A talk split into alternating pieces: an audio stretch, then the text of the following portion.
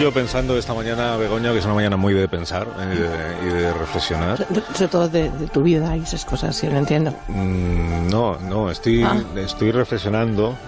Si estuviera aquí Santi García Cremades se lo preguntaría a él, pero mm. es muy extraño que teniendo esta, este programa una audiencia y esta cadena, ¿eh? una audiencia tan multitudinaria, tan consolidada, tan, tan multitudinaria, tan numerosa, es muy raro que solo cumpla años eh, yo en un día como el 15 de octubre. Pues has dicho antes que cumplían miles de seres humanos. Bueno, miles no, hemos hablado de David Gabás, de la madre del ingeniero Montes. Eh, hoy no, luego Agustín. Agustín esta semana, Susana esta semana, pero no hoy. Ah, hoy. sí cumpleaños ah. Manu Marlasca al que mm. felicitamos también desde aquí, esto me gusta mucho hacerlo, al que felicitamos desde aquí, Manu Marlasca. También cumpleaños Floren, el director de Onda Cero en el País Vasco. También, hombre, Floren. Seguro que en la cadena, pero entre la audiencia del programa, seguro que tiene que haber oyentes que estén hoy por lo menos dos. por lo menos dos para cumplir con la estadística, ¿no? Para que, llamen. Eh, que nos envíen una nota de voz. ¿no? 609-83-1034. Yo también cumpleaños hoy, cumplo años hoy. No, solo el Alsina este. eso es, eso es. Que no parezca que aquí estamos queriendo asumir protagonismo los que, por otra parte, ya lo tenemos de porque presentamos el programa.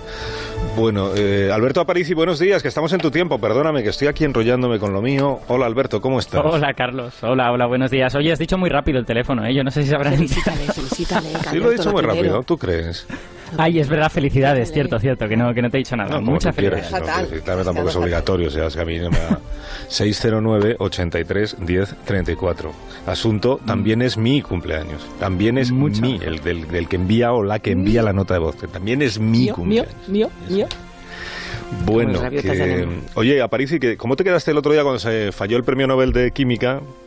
Que he visto que hay mm. una cierta controversia. Escuché a, Francis Mojica, que estuvo con Juanra en la brújula.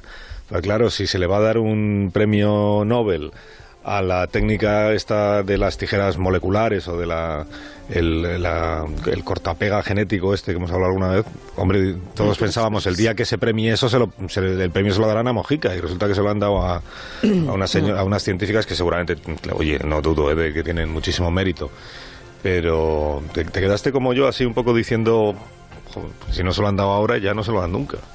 Bueno, yo me quedé con la sensación de que, de que eso es una pena realmente, pero no me quedé con la sensación de estoy indignado porque esto es injusto, ¿vale? Eh, mi sensación es que el Comité Nobel tenía cierto margen de maniobra en cuanto a qué gente incluía y cuál no, dependiendo un poco de lo que quería premiar. Entonces, eh, hemos de pensar que Francis Mojica, nuestro, nuestro candidato, eh, lo que hizo fue, digamos, iniciar un camino en el que descubriendo una especie de sistema inmunitario en bacterias, pues eso llegó a, llevó a descubrir que las proteínas involucradas en ese sistema se podían utilizar para cortar el genoma a voluntad. ¿Vale? Entonces, eh, de alguna manera el comité tenía margen para decir yo le doy el premio solo a los que cogieron estas proteínas y las adaptaron, las convirtieron en una herramienta, o incluyo también a las personas que hicieron el principio de la investigación. Y en ese margen de decisión, pues decidieron no incluir a las que a los que hicieron la investigación básica. A mí me parece una pena, o sea, yo me quedé apenado, pero no, pero no profundamente indignado. Tengo la sensación de que cuando habría sido escandaloso que dejaran fuera a Francis Mojica es si hubiesen dado un premio Nobel al descubrimiento de un sistema inmunitario adaptativo en bacterias o algo por el estilo. Claro, ahí sí que tenía que estar, pero en este podía estar o podía no estar. Y de hecho mi intuición era que si daban un Nobel de química, que es un Nobel a la aplicación, un Nobel a hemos cogido esto, lo hemos convertido en una tecnología que se usa en el laboratorio, pues Francis está un poquito más alejado de, esa, de, esa técnica. Sin embargo, si se diera un Nobel al descubrimiento biológico, digamos, a la relevancia biológica de que algo tan sencillo como una bacteria también tiene un sistema inmune adaptativo, pues ahí sí que estaba muchísimo mejor colocado. Así que, bueno, es una pena, pero, pero creo que era una pena esperable. Bueno, lo que no, lo que no quita para que Mojica siga siendo un tipo estupendo. Hombre, y un, gran científico, ¿eh? científico por supuesto, pero además un tipo Y que lo que hizo fue espectacular, pero lo que pasa es que no es lo que se ha premiado eh, directamente, ¿no? Tiene que ver, pero no es directamente lo que se ha premiado. Bueno, nosotros sigamos trabajando para que alguna vez Alberto Aparici sea reconocido con el premio Nobel en cualquiera de sus categorías. Tampoco nos vamos a poner a. No somos estrictos en eso. ¿eh? Pueden ustedes, eh, amigos del Nobel, pueden premiarle en cualquiera de sus categorías. Nos vale lo mismo. Lo tenemos bastante complicado. Yo creo el de la paz es el más fácil. No, ese precisamente yo creo que no. Sí. En el de la paz no veo yo que tú hayas hecho mucho mérito para. pero en, otras no lo digo precisamente por bueno da igual porque porque es el que menos hay que hacer pero da, igual a la... eso lo decían a Obama, ¿te acuerdas? El año que se lo dieron antes de que hiciera nada. Sí, me acuerdo, me acuerdo. Le dieron a Barack, qué mayores vamos siendo, es verdad. Le dieron, a Barack Obama, que es un señor que fue presidente de los Estados Unidos, mm. fíjate, el primer presidente negro de los Estados Unidos, y ya hablamos de él en estos términos. Es un señor que fue presidente de los Estados Unidos y que nada más llegar al cargo, porque llegó en el, al cargo, yo creo, tomó posesión en enero, me parece recordar y le dieron el premio Nobel pues cuando llevaba unos pocos meses en la presidencia. El Nobel de la Paz, claro, todo el mundo dijo, hombre, igual habría sido mejor esperar a que hiciera algo que mereciera el premio, no a las buenas intenciones que nadie le discutió nunca. Me, acabo de dar cuenta, Carlos, que puede haber oyentes que no vivieron ese momento, ¿no? Porque hace ya 12 años de aquello. Pues del, de la victoria en las elecciones presidenciales... Mmm, 12 años se van a cumplir, sí, claro. Claro, exacto. Es, que hace mucho tiempo. Madre Qué barbaridad. Madre mía. Bueno, bueno vamos a, vamos a viajar. vamos a lo nuestro. Vamos a viajar, que me han dejado aquí apuntado que hoy quieres llevarnos a un lugar muy recon... recon Qué mal escriben los guionistas a boli. ¿Por qué no usáis el...? recóndito, a, un lugar recóndito que está situado a una distancia de 4 kilómetros. 4 kilómetros. Eso es. Esto Muy recóndito, para ti, son 4 kilómetros, Alberto. Hombre, bueno, es que depende de 4 kilómetros pueden hacerse muy largos, ¿eh? Imagínate que son 4 kilómetros cuesta arriba, todos así sin parar. ¿A qué vamos a subir? ¿A una, a una montaña, por ejemplo? No, esto era un ejemplo. En ah. realidad vamos a hacer todo lo contrario y en realidad todo lo contrario es mucho más difícil. Vamos a bajar. Nos vamos a ir 4 kilómetros hacia abajo. Ah. que ya estamos escuchando el ruidito del agua. Claro, la manera de ir 4 kilómetros hacia abajo en este planeta, la más fácil, es meterse en el mar. Uf, qué mal me estoy poniendo. ¿Por qué? ¿No te gusta el agua? Se marea, se marea. Es que el agua le, da mareos. No, me gusta el bajo el agua. Sí. Me gusta el, agua con este- la este cabeza afuera. este submarino es muy, muy seguro, ¿eh? es completamente seguro y además no es como que yo os haya secuestrado como si fuera el Capitán Nemo. No podéis iros cuando queráis en el momento en que termine la sección, claro. Tres kilómetros y, descendiendo, Begoña. Qué horror. Uf. Abre la boca, que si no la presión te rompen los tímpanos. Ah. Abre la boca, abre la boca. no, eh, eso no es así. Dentro del submarino ah, estamos presurizados. bueno, da igual si no podemos salir de aquí porque estamos confinados en el submarino este que ha inventado Alberto Aparici. ¿Y por qué nos quieres llevar? Ya estamos llegando, ¿no? sí, estamos ya muy La cantidad de agua que tenemos encima ahora mismo. ¿Y por qué quieres llevar, por qué has querido traernos hasta aquí? La idea que yo os quiero transmitir es eh, quiero que los oyentes traten de imaginarse cómo es realmente el fondo del mar, ¿vale? Porque, bueno, sabemos que el fondo del mar está ahí y hemos visto a lo mejor algún documental, pero la idea es que el fondo del mar esencialmente es un desierto que cuando bajamos ahí lo que vemos es, pues normalmente es muy llano, son de hecho los lugares más llanos del planeta Tierra están en el fondo del océano. Eh, es un lugar extremadamente llano en donde hay muy poquitos animales, hay algunos de vez en cuando, muy muy pocos. Muy oscuro, no se ve nada, ¿eh, Alberto? Hombre, claro, además hay muy poca luz. Y de hecho, eh, los pocos animales que viven aquí, ¿sabéis de qué viven? ¿Sabéis cómo consiguen comer? No. Porque en la superficie, en la superficie de la Tierra hay plantas que producen que producen cosas a partir del sol, mm. pero aquí no hay sol ni hay nada. Se engañan los unos a los otros, seguro. No, los Con la luz de Nemo, esa luz que se ponen delante para que uno se queden así como flipando. Mm, iba a decir que viven no, claro, pero tampoco es el caso. Tampoco, efectivamente. Los, los animales que viven aquí viven de lo que mm. les cae de arriba. O sea, hay una cantidad de comida que está continuamente cayendo desde la superficie y de hecho a medida que cae hay otros bichos que están por en medio y que viven a lo mejor en lugar de a cuatro kilómetros como estamos nosotros, igual viven a un kilómetro y se la van comiendo. Entonces a cuatro kilómetros llegan los restos de los restos de los restos. Y caen de arriba como si fueran una especie de maná. Y a este maná lo llamamos nieve marina y es lo que comen los pobrecitos. Por ejemplo, hay estrellas de mar, es muy típico pequeñas estrellitas de mar que se van moviendo por ahí. Mira, ya hay una. Mírala, mírala. Sí. Eso es, ¿no? Lo que pasa es que lo que pasa es que igual la próxima está como a 50 metros, les cuesta mucho encontrarse unas a otras, ¿no? Están muy lejos, porque no hay suficiente comida para alimentar ¿Y cómo se juntan para el, para el tema? Pues con alguna dificultad. es decir, realmente los, los, comportamientos de reproducción de estos animales no son muy bien conocidos, pero lo que sospechamos es que o bien se están moviendo continuamente y como son muy lentos de metabolismo, bueno, pues en algún momento ya se encontrarán con alguien y ya está, o bien es que en algún momento de, de, su ciclo se reúnen en algún lugar en concreto y ahí es donde tiene lugar la reproducción y todo esto. Mm. Pero eso, ese comportamiento todavía no es del todo bien conocido en la mayoría de especies. Mira, ahí, pero ahí está otra. Ahí hay otra. Puede que si tenemos un poco de suerte, todo es, un poco de suerte. Todo es así. Eh, todo es como este sitio en el que ahora mismo estamos. El fondo marino todo es igual. Pues no, esa es, esa es la cosa que más gracia me hace. Que aunque efectivamente la mayoría es esta especie de desierto tan plano que tenemos aquí, de vez en cuando, como en todos los desiertos, hay oasis. Lo que pasa es que hay que entender lo que es un oasis en el fondo del mar. Y creo que nos estamos acercando ya a uno. No sé si veis que se está como levantando una especie de montaña ahí entre la oscuridad. A ver si la podemos mm. iluminar con el, con el submarino. ¿Y hay espejismos en el fondo del mar o no? ¿Es un oasis de verdad?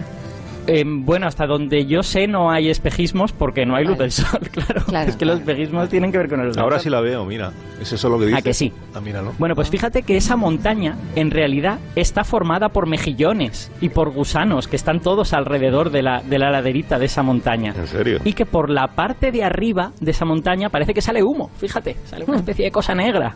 Sí, sí, sí verdad. bueno, pues esta, esta cosa que acabamos de encontrar. Una chimenea llena de mejillones, digamos. Eso es, efectivamente. Y están todos apiñados ahí en la, como en la ladera de la, de la chimenea, ¿no? Como si solo pudieran vivir ahí. Bueno, pues estas cosas que acabamos de encontrar se llaman fumarolas. Y son en realidad manantiales. Fumarolas. Se llaman fumarolas porque parece que suelten un. Espera un momento, esta es una pregunta importante. ¿Fumarolas las llama todo el mundo o solo los valencianos? Ah, yo, yo, creo, yo creo que es una palabra común en español, sí. A veces, a veces también se usa chimenea hidrotermal, hay como varios ah, nombres. Ah, no, me gusta mucho más fumarola. Claro, es que fumarola es como más eh, compacta, ¿no? En ese sentido. A mí también me gusta Es que son manantiales, manantiales. Claro, o sea, aunque lo que sale de arriba parece que sea humo negro, estamos bajo el mar. ¿Cómo va a ser humo? obviamente no es humo lo que está saliendo ahí. En realidad, estas fumarolas son manantiales en las que agua muy caliente del fondo de la tierra sale por arriba y ese agua está llena de porquería. Está llena como de, sustancias eh, muy oscuras que hacen que parece que eso sea humo. Pero además este agua sale a una temperatura muy considerable, porque viene del fondo de la Tierra y sale a unos 300 grados. Así que no pongáis la mano porque no vale la pena, ¿vale? Los gusanos ahí estarán muy a gusto, pero nosotros nos vamos a acercar lo justito para no quemarnos. Qué bonito. O sea, que están ahí reunidos alrededor de la hoguera. Están reunidos, efectivamente, y no solo es por el calorcito. En realidad es también por otras cosas. Espera, que voy a pedir el comodín. Voy a pedir el comodín del experto, sí. del del experto en fumarolas. ¿eh? Qué bonita. Alberto Parada, que es biólogo y educador ambiental en un canal de YouTube y de Instagram que se llama Aventuras Barbudas. Hola Alberto, buenos días. buenos días. Capitán Alsina y al resto de la tripulación, buenos días también. Yo para capitán, del, de, para capitán de este submarino sí que no valgo, porque es que yo no me encuentro nada a gusto a esta profundidad, la verdad, pero... Ya, tiene que ser eso. Les tengo secuestrados hoy. hoy. Hoy hago yo de capitán y ellos hacen lo que pueden. Pero estoy bastante pues fascinado con lo que estoy con lo que estoy viendo, ¿eh? porque me parece una aventura estar aquí abajo y viendo esto de la, esto de la fumarola. Que decía ahora Alberto Aparici, Alberto Parada, decía que se arriman aquí los, los mejillones y otras criaturas a la fumarola. No, no solo, o sea, ¿qué, ¿qué, es lo que van buscando realmente? ¿El calorcito este? El calorcito ahí. Sí, eh, eh, pues la verdad es que es algo bastante llamativo, porque una fumarola de estas que estáis viendo ahora mismo ahí con vuestros propios ojos ahí abajo, es uno de los peores sitios de todo el planeta para vivir. O sea, las condiciones, como ya ha contado mi tocayo, son, son pésimas. O sea, es, es, son eh, unas chimeneas de las que salen compuestos súper tóxicos y encima unas mm. temperaturas enormes, ya de cientos de grados. Entonces, hay que estar un poco zumbado para irse a vivir a un sitio así de, complicado, la verdad. Con lo, bonito que parece, ¿eh? De fuera sí, y cuando sale ahí en la, en la, National Geographic las fotos y eso parece como un sitio como muy encantador, pero luego ahí abajo, ahora que lo estáis viendo, yo creo que igual no tiene tanto encanto, ¿no? Pero... Es que es verdad que si, que si encima si lo tocáramos, posiblemente el ácido sulfídrico que sale de ahí, pues igual no nos haría demasiada gracia tampoco. sería poco agradable. Aunque la verdad es que sí, igual es por el calorcito. Yo la última vez que me bañé en el Cantábrico me acordé de que igual una, me hubiera gustado acercarme a una fumarola de esas. Pero, pero sí, no, pues lo que hacen todos esos animales es aprovechar un recurso eh, totalmente excepcional que se da ahí eh, y que muy pocos animales en realidad, o muy pocos organismos, mejor dicho, en todo el planeta son capaces de aprovechar, que es eh, la materia orgánica que fabrican una serie de, microorganismos, una serie de bacterias y de arqueas que se llaman extremófilos, que son unas, ya digo, unos procariotas que son que simple, que solo viven en lugares mm, totalmente inhóspitos como este, por eso se le llaman así. Pero cuando hablas de animales... Son unas bacterias para las cuales estas condiciones son las buenas, digamos. Ellas, si las pusiéramos en la superficie, se morirían, las pobrecitas. Ellas lo que quieren es el ácido, el calor y todas estas cosas. Sí, sí.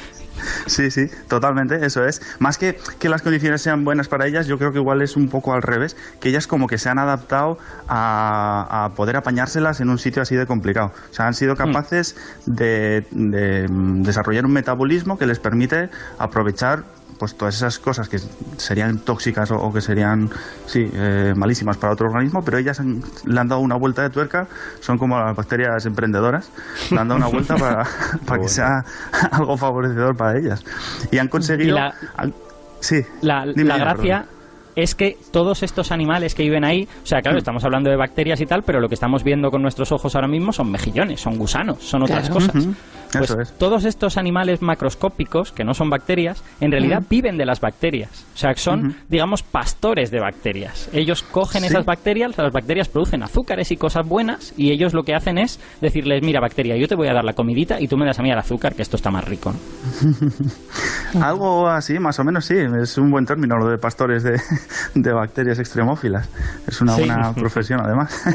lo que hacen, eso es, es, claro, es que, fijaos, no tenéis más que asomaros ahí por la ventana nuca del de, submarino. Ahí no entra absolutamente nada de luz. Entonces es un sitio en el que no podría haber ningún organismo que utilice la luz del sol para fabricar materia orgánica o compuestos orgánicos. Por ejemplo, uno piensa en un bosque y los animales que están en ese bosque pueden estar ahí porque se alimentan de las plantas, que es, por ejemplo, de los, de los árboles o de las plantas que hay en el suelo, que usan la luz del sol para fabricar compuestos orgánicos. Entonces los animales se alimentan de ellos. Pero ahí abajo no llega la luz del sol. Entonces no puede haber ese, esa primera capa de productores primarios, digamos, de los que luego se alimenten esos, esos animales grandes, esos mejillones o, esos em, crustáceos de los que habéis hablado. Entonces, claro, ¿qué es lo que hacen? Em, hacen un, un, pacto con esas bacterias, todos estos animales. Como bien dices, Alberto, les dicen, oye, yo os, os propongo aquí un poco de protección y vosotras a cambio fabricáis materia orgánica de la cual me voy a alimentar yo. Y gracias a Son rémoras de las bacterias. Ah, más que remoras, son, son simbiontes. O sea, hmm. es un win-win, para entendernos. Exacto. Eh, las dos partes ganan en este caso. Es más, Begoña, fíjate, fíjate hasta qué punto están adaptados estos animales, que hay algunos de ellos que ya han perdido todos los órganos que para nosotros son totalmente normales. Es decir, algunos de estos gusanos no tienen estómago, ni tienen boca, porque no, no van a digerir nada. Lo que tienen en realidad es un saco en el que guardan estas bacterias y todo su cuerpo se dedica a recoger estos compuestos venenosos que suelta la chimenea hidrotermal y transportarlo hasta las bacterias para que las bacterias se las coman. Hmm. Y, y, de hecho es un juego muy curioso, porque uno de estos compuestos es el que yo he dicho, es el ácido sulfídrico, que normalmente sería muy malo para esos animales. Pues esos animales han desarrollado proteínas que son capaces de coger ese ácido, llevarlo a las bacterias sin que a ellos les haga daño. Y ya te digo, tienen un diseño totalmente adaptado a esto. No, no tienen boca, no tienen estómago. Lo que tienen es un sitio para poner bacterias y ya está. Sí, es una adaptación fascinante. Y lo que no has dicho, que yo creo que es una de las cosas que más puede llamar la atención, es que esos gusanos pueden llegar a, medir dos metros y medio de grandes. Vámonos de aquí ya, vamos. sí, pues pensaba que era algo pequeño y no, eso es una cosa peligrosa. Dos metros y medio de gusano aquí abajo. bestialmente grandes. La parte buena es que no os van a hacer nada porque no tienen boca. Así que tranquilos porque no, no, creo que os coman. Pero, y es más, nos, intoxicar, nos podrían intoxicar con esas bacterias. Y dan asco igualmente, aunque no tengan boca. Es más, están agarrados a la roca. O sea, en realidad mm. no hay que pensar mm. en ellos como en un, como en un gusano de, de los que, de una mm. lombriz, digamos, sino más bien como una cosa que se ancla a la roca por un lado y que se va creando una especie como de esqueleto externo. Ellos viven dentro de un tubo que se van construyendo. A medida que el gusano crece, se construyen un tubo alrededor porque claro, estos gusanos también tienen depredadores. Hay cangrejos, hay pulpos que comerían, se comerían al gusano con mucho gusto. Entonces se han de construir una armadura para que no se lo coman. Exactamente. Qué interesante. Oye, Alberto Parada, muchas gracias por habernos acompañado a este viaje aquí abajo y seguiremos el canal de YouTube de Alberto, lo repito, que se llama Aventuras Barbudas. Encantadísimo.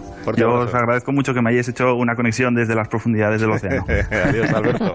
Muchísimas gracias, que vaya bien. Adiós, cuídate. ¿Podemos, ir, eh, ¿Le puedes dar al interruptor de volver a subir a la superficie, Alberto Aparicín? sí, yo creo, yo creo que ya es hora, venga, que, si no estás empezando a sudar un poquito demasiado. Sí, sí, estoy pasando... Pues malo. Pues estoy pasando un poco... Ponme unas cuñas. cumple. ponme unas cuñas para que, me, para que me recupere. Venga.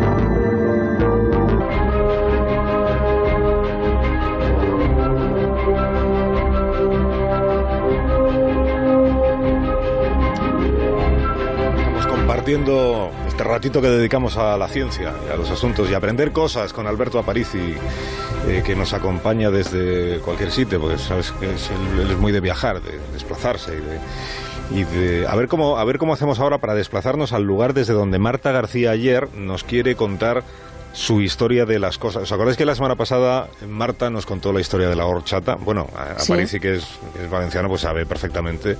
¿Verdad que sí, Alberto? Sabes perfectamente. Mm. Hombre, además a mí me encanta la horchata. Yo, yo, hay, yo hay unos cuantos días al año que ceno horchata. Me compro un litro de horchata y ceno exclusivamente eso. ¿Y sabes por qué se llama horchata? Estás al tanto de... Pues hombre, sí, eso es conocimiento popular. De hecho, pues, lo, tengo ahora mismo delante, en una página web acreditada.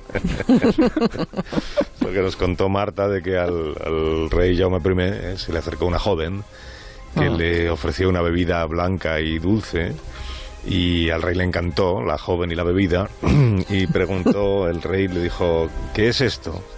Ah. Y la joven dijo, pues es leche de chufa. Y entonces el rey le dijo, pero esto no es leche, esto es oro, chata. Esto es... Ahí estamos. Eh, es oro, chata. Ay, ay. Qué bien. Bueno, pues Marta ha decidido que va a hablar a partir de ahora solo de alimentos, de cosas que se puedan comer, beber y disfrutar. ¿O no, Marta? buenos días. déjame, déjame que haga un pequeño apunte. Adelante, sí, con el apunte pequeño. La RAE le lleva un poco la contraria a esta leyenda que es muy bonita y que todos conocemos. Y la RAE dice que horchata viene de ordeata, que significa hecha con cebada, porque antes la, bebida se hacía con cebada. Pero bueno, en fin, yo qué Claro, eso con Marta también, sí. sí, claro, digamos que Jaume primero dijo eso y ya está. Ay, cómo gustan los científicos, ¿eh? Meter el dedito con lo bonita que es la leyenda, hombre. Claro. Mucho más sigue siendo mm. bonita, pero también sigue siendo leyenda, digamos. Bonita, sí. Bueno, hola Marta, ¿qué tal? Pues muy bien, en realidad no solo quiero hablar de cosas de comer, pero mira, hablaba ah. antes a Parisi de, de lo que cena y van más por ahí los tiros hoy. De lo que cena. Sí, bueno, os, voy a poner un anuncio de 1989 para daros una pista. Un anuncio que en la radio no se ve, claro, pero yo os lo cuento. Si lo estuvierais viendo, eh, veríais que la gente está por el andén de una estación y embarca tan contenta en el tren y van vestidos de una manera muy particular. El anuncio dice que llevan traje de noche cuando suben en, este tren de la Renfe, pero no es lo que nosotros entendemos de primeras por traje de noche. Bueno, para mí es traje de día, ya, ya, os lo digo. No sé si os acordáis de este anuncio, en el que van todos en pijama. La verdad es que, casi no había nacido, no me acuerdo. Yo tampoco. En el 89, claro. a mí me suena de algo, que, alguna vez me lo habrán contado, pero yo pues era un tren hotel que ya no hay, desde que llegó el AVE, pues este ya no existe. Costaban 14.000 pesetas los billetes y bueno, pues iban todos en pijama y daba la, idea del tren de que bueno, que estabas tan cómodo que podías ir en pijama, eso es. Ya estabas tardando tú, ¿eh? Con la historia del pijama. La historia del pijama. claro. tu prenda favorita en general. Bueno, es que es fundamental conocer la historia del pijama, que ah, luego os metéis conmigo, pero oye, es que tiene una historia muy interesante, que nos lleva, de hecho, nos podría llevar hasta la playa esta historia, aunque el origen está en Persia, en la palabra hindi paeyama o paiyama, que se traduce como ropa de pierna, no sé qué dirá la RAE de esto, pero en, la RAE de los, del Indi es ropa de pierna y fue un inventazo del imperio otomano. Eran tradicionalmente pantalones sueltos con un cordón para atar alrededor de la cintura, algo así cómodo que ponerse, que usaban tanto hombres como mujeres y los europeos lo descubrieron en el siglo XVII pero era una mera curiosidad en Europa. Aquí por entonces todos dormíamos con camisones largos y sin forma, lo más que tenían era un agujerito. Mm. Y los hombres empezaron a utilizar los pijamas, ya pijamas con pantalón, en el siglo XIX, mucho antes que las mujeres. Ellas no se los ponían, pero sí eran ellas las que los tejían en las máquinas de coser, que una vez os hablé del inventor de las máquinas de coser, os acordaréis de Walter Hunt, que también inventó el imperdible, un objeto del que ya hablaremos algún día. La máquina de coser, claro, es importantísima para entender la popularización de los pijamas de franela frente al camisón, porque como la gente se hacía la ropa en casa, ¿para qué iban a ponerse a complicarse la vida diseñando algo para dormir? Pues cuando ya llegó la máquina de coser, era más fácil diseñar ropajes un poquito más complejos en casa. Pero, pero vamos a ver, eh, Marta, yendo a lo que antes has dicho, has dejado caer, ¿qué tienen que ver los pijamas con las playas? No me digas que se iba la gente en pijama a la orilla del mar. No, sé, se, se, puede hacer radio en pijama, se puede ir a la playa en pijama también, Begoña. No, ¿qué diría Joseña? Esto no puede ser, no. Fue así, fue así y era lo más, era muy chic. En 1927, en la sofisticada playa de Lido, en Venecia, un anuncio buscaba atraer a los turistas adinerados diciendo que Lido era la playa del sol y los pijamas. El pijama en los años 20 era revolucionario sobre todo para las mujeres, claro, porque como estaba mal visto que vistiéramos pantalones, especialmente en público, a la diseñadora Coco Chanel, que le gustaba mucho llevar la contraria, pues sacó estos pijamas de playa. Y en la época de entreguerras, a las mujeres ricas, a las mujeres ricas parisinas, les encantó la idea. Y los pantalones siguieron siendo tabú fuera de las playas, y los pijamas fuera de casa, pero bueno, oye, ese ratito de la playa veneciana, eso que, que se llevaron. Y no sé si os acordáis, estamos escuchando la música de la película Sucedió una noche de Frank mm. Capra, una peli que es de los años 30, en la que la actriz Claudette Colbert vestía el pijama de Clark Gable, que fue algo también revolucionario en la época de la actriz ponerse el pijama del hombre, y aquella escena ayudó a popularizar el pijama entre las mujeres, era un pijama de corte. Como las camisetas sin, mangas de James Dean, igual se popularizó. Pero bueno, aunque las mujeres, eh, pues ya en el siglo XX empezó a, verse más normal que usáramos pijama, no superaron las ventas de pijamas a los camisones hasta la década de los años 80, que vosotros como sois muy jóvenes, pues no, Tampoco lo recordaréis. La verdad es que sí. O sea que no lo recordamos que no porque lo somos muy jóvenes. Que sí, eso. claro, claro. Nunca más jóvenes que hoy, también os digo. Pues sí que es interesante la historia del pijama, la verdad. Bonito. bueno, y ahora cuidado porque, porque hay cantantes como Selena Gómez, también Sara Jessica Parker y Kate Moss, que han tratado de poner de moda ir a la calle en pijama, ir a las fiestas. Ah. en camisón sí se va en pijama eh, sleepwear. Claro, lo llamas sleepwear. Le, pones unos tacones y ya tienes una foto para las revistas de moda. Claro. Interesante. Marta García Ayer, te deseo que tengas una feliz tarde de jueves. Y mañana a las siete y media, si quieres en pijama, nos encontramos de nuevo en la España que madruga. No lo dudes, que será en pijama. Hasta adiós. Adiós, Marta, adiós. Más de uno. La mañana de Onda Cero con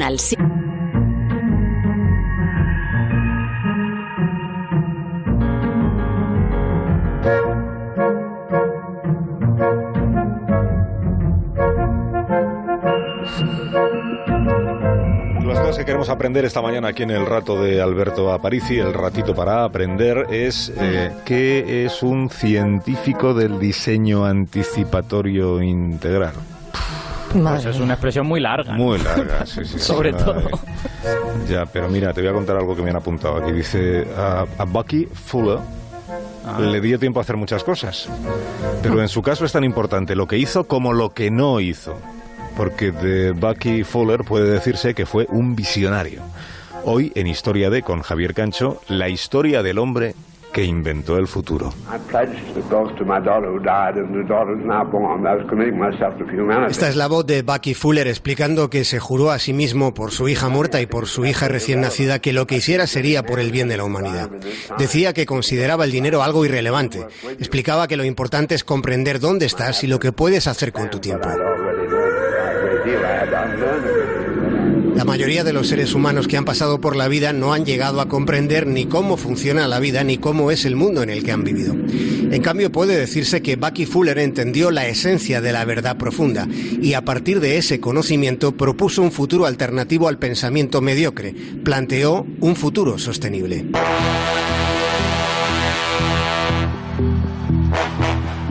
Tal y como está el mundo, el mundo aclamaría hoy la posibilidad de un futuro sostenible como el que Bucky Fuller planteó. Propuso sacar el máximo partido a materiales mínimos, haciendo un uso inteligente de los recursos disponibles en el planeta. Estaba convencido de que una sola persona puede cambiar la forma de pensar de una civilización. Inventó la cúpula geodésica, que es la construcción en la que no hay cimientos, pero en la que todo resulta sostenible, también para el medio ambiente. Fue él quien avisó al futuro sobre el presente que estamos viviendo. Frente al derrumbe de la gran barrera de coral, la utopía de Fuller consiste en el intento de cambiar el mundo mediante contribuciones individuales que beneficien a toda la humanidad. Fuller fue de los primeros en idear diseños de bajo consumo. Habiendo nacido en el siglo XIX, ya alertó de los peligros del petróleo o de la viabilidad de la energía solar y eólica cuando técnicamente todavía no existían posibilidades para aprovecharlas. Fuller diseñaba lo pequeño con el cuidado y principios de lo universal, llamando la atención sobre una idea aparentemente simple, la idea de que la Tierra es nuestra verdadera casa. Fuller advirtió del inmenso peligro de agotar en una fracción de segundo de la historia astronómica las reservas de energía de este planeta. Su obsesión era desarrollar aplicaciones pioneras con las que resolver los grandes problemas, problemas como el de la vivienda. Hoping this wasn't inevitable, but we have had a big jump in foreclosure filings. Let me tell you a little about this. There are 650,000 homes in the United States in foreclosure right now. US foreclosure activity jumped 81 Cada año millones de personas pierden su hogar. Bucky Fuller planteó que no tiene sentido deber por una casa muchísimo más de lo que la casa vale. Por eso diseñó casas baratas y eficientes que pudieran ser transportadas fácilmente e instaladas de inmediato y también cuestionó los parámetros del éxito. Lo hizo él a quien expulsaron de la Universidad de Harvard. Ningún dolor hay en el supuesto prestigio perdido comparado con la muerte de una hija. En aquel momento sintió el impulso del suicidio, pero afortunadamente pensó que podía ser más provechoso intentar cambiar el mundo.